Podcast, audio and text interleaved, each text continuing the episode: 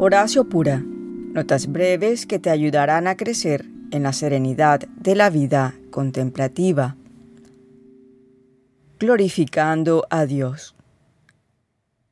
Cuando nos sentamos en silencio y comenzamos a recitar nuestro mantra o palabra sagrada o frase de oración, estamos glorificando a Dios. ¿Cómo? Confiando todo en nuestra vida por completo a Dios durante el tiempo que meditemos. Confiar en Dios, por lo tanto, es una manera de alabar. Si confiamos en nuestro Dios, estamos diciendo que Él tiene una cualidad maravillosa, la bondad. Bondad y misericordia hacia nosotros que somos pecadores. Así que cuando meditamos, estamos dejando que Él obre libremente en nuestros corazones, sanándonos y llamándonos como Él crea conveniente. Nos beneficiamos por esta forma de oración y Él es alabado mediante esta forma de oración.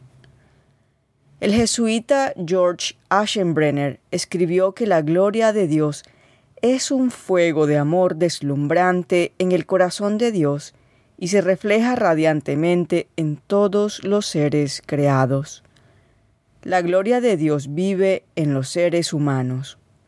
Permanezcan en mí como yo permanezco en ustedes, es lo que nos dice Jesús a cada uno de nosotros en Juan 15.